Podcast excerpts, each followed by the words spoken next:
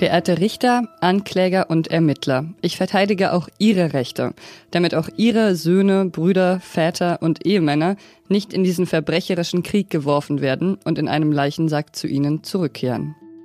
Mit solchen mutigen Worten wenden sich politisch Verfolgte in Russland vor Gericht zum letzten Mal an die Öffentlichkeit. Um ihre letzten Worte geht's gleich. Und wir sprechen über die Stimmung auf dem AfD-Parteitag. Das ist was jetzt. Ich bin Pia Rauschenberger und jetzt kommen erstmal die Nachrichten. Ich bin Lisa Pausch. Guten Morgen. Die Lage um den brennenden Autofrachter vor der niederländischen Küste bleibt angespannt. Am Freitagabend sah es noch danach aus, als könnte ihn ein Schleppschiff an diesem Wochenende schon an einen sicheren Ankerplatz bringen. Doch gestern Abend wurde der Plan kurzfristig abgesagt. Der Wind kommt nämlich aus der falschen Richtung. Das heißt, er würde den Rauch ausgerechnet in Richtung der Schleppschiffe drängen und damit die Gesundheit der Bergungskräfte gefährden.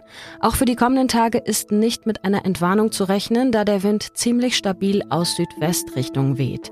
Das Risiko, dass das Schiff auseinanderbricht oder untergeht, besteht weiterhin und damit die Gefahr einer Ölpest im Wattenmeer. An Bord befinden sich neben fast 4000 Autos auch mehr als 1600 Tonnen Schweröl. Nach dem Militärputsch in Niger kommt die westafrikanische Wirtschaftsgemeinschaft ECOWAS heute zu einem Sondergipfel zusammen. In der nigerianischen Hauptstadt Abuja wollen die Staats- und Regierungschefs der 15 Mitgliedsländer über die Lage beraten. Die ECOWAS hatte den Putsch zuvor scharf verurteilt und gefordert, den bisherigen demokratisch gewählten Präsidenten Mohamed Bazoum wieder freizulassen.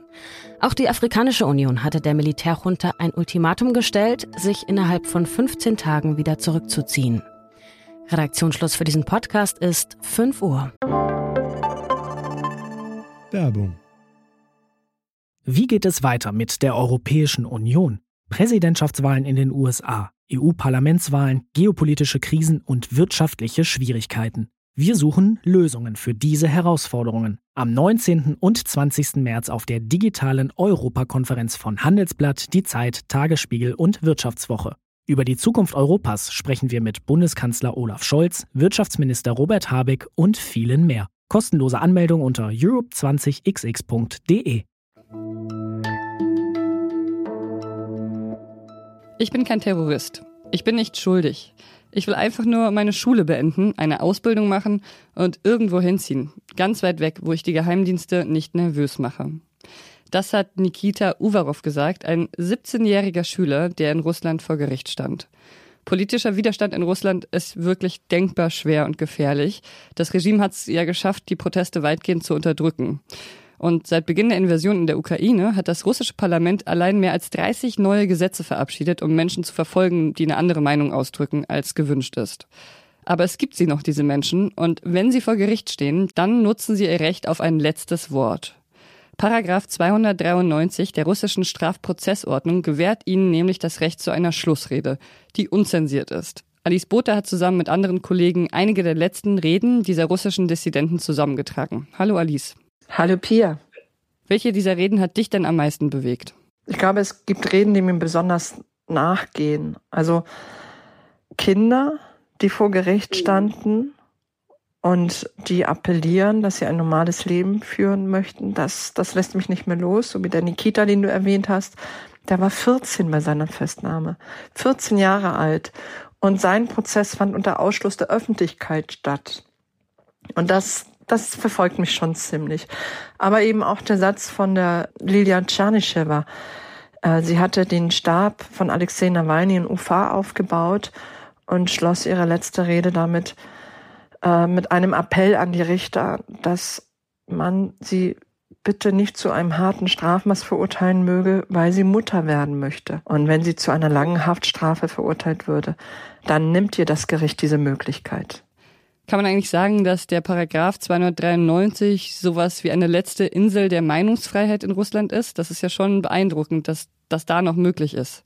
Es ist paradoxerweise tatsächlich der letzte Ort der Freiheit in Russland geworden, wenn man so will, zugespitzt gesagt. An dieser Stelle können alle noch einmal sagen, was sie sagen wollen. Und die Reden, die wir abgedruckt haben diese Woche im Dossier, dokumentieren das eindrücklich.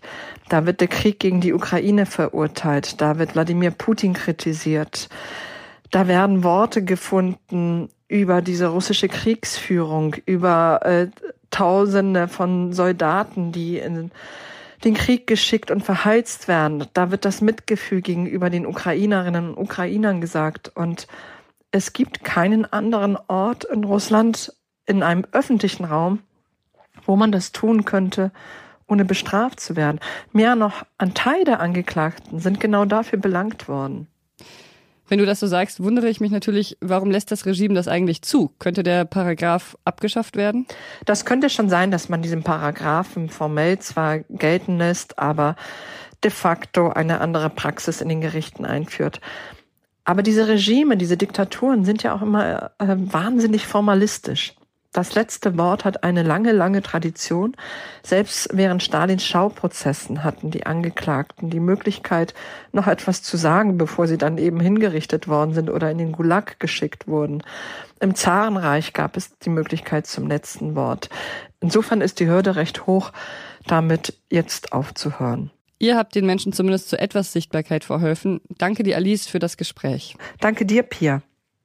Und alle Reden, die ihr zusammengetragen habt, findet man in der aktuellen Zeit und wir verlinken sie in den Show Notes. Die Klimaausrede der Woche.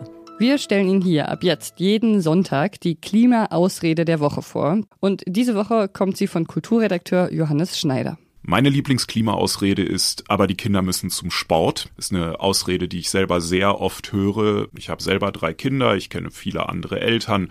Da ist es immer wieder ein Thema, dass man eigentlich ohne Auto ab einem gewissen Zahl von Kindern, ab einem gewissen Alter, ab einer gewissen Lebenssituation nicht wirklich klarkommt. Und ich fand wichtig, dann bei meiner Ausrede das erstmal anzuerkennen. Der Radius ist kleiner, man kann weniger erleben, äh, wenn man kein Auto hat. Man ist bei Unternehmungen hinten dran, man kommt nicht so leicht zum Sport eben. Gleichzeitig muss man sagen, es ist sehr wohl möglich. Da kommt dann immer das Gegenargument, ja, du wohnst zwar im Vorort, aber noch relativ weit drin. Es gibt aber auch Leute, die ganz weit äh, draußen wohnen. Da habe ich jetzt wiederum mit Zahlen gearbeitet und festgestellt, die Schnittmenge derer, die mit vielen Kindern weit auf dem Land wohnen, ist sehr klein. Dieses Argument ist in der Debatte total übertrieben und da muss man immer wieder sagen, das betrifft nicht viele Leute. Die meisten Menschen wohnen in Ballungsgebieten mit weniger als drei Kindern und sie können sehr wohl ohne Auto klarkommen, wenn sie es wirklich wollen. Sie wollen eine Festung bauen, eine Festung Europa. Das hat Parteichefin Alice Weidel gestern auf dem AfD-Parteitag gesagt. Mauern nach außen bauen, aber in Deutschland solle die Brandmauer der CDU im Osten fallen, so Weidel auch. Außerdem hat die Partei dann noch den recht umstrittenen Europapolitiker Maximilian Krah als Spitzenkandidat gewählt. Ob das in der Partei zu Unmut geführt hat oder gar eine Mauer durch die Partei verläuft, das kann ich jetzt mit Tillmann Steffen besprechen, der am Samstag auf dem Parteitag war. Und ich kann auch gleich noch eine Frage an Christian Part stellen, der auf den Gegendemos unterwegs war. Erstmal, hallo Tillmann. Hallo Pia. Vor einem Jahr ist ja der Parteitag der AfD im sächsischen Riesa im Streit geendet und damals ging es auch um Europapolitik. Das scheint aber dieses Mal anders zu laufen, oder? Ja, also man kann sehen, dieser Parteitag wirkt äußerlich total geeint. Also seit der Wahl von äh, Tino Kropalla und Alice Weidel an die Spitze dieser Partei und dem Abtritt von Jörg Meuthen, dem früheren äh, Co-Chef, gibt's hier quasi keinen offenen Widerspruch mehr gegen die Linie der Führung. Also man konnte sehen, in der Parteitagshalle in Magdeburg liefen also äh, die alle mit glücklichen Gesichtern durch die Gegend. Die einen, weil sie wussten, wir sind auf Linie der Partei, wir haben die Unterstützung der Führung. Die anderen, weil sie sagen, äh, das Aufbegehren hat im Moment sowieso keinen Zweck. Was zeigen denn die Kandidaten, die bisher dieses Wochenende gewählt wurden, über die Ausrichtung der Partei? Ja, also man kann sagen, die, ähm, die Spitzengruppe der Kandidaten ist, zeigt das einfach auch, diese Geschlossenheit.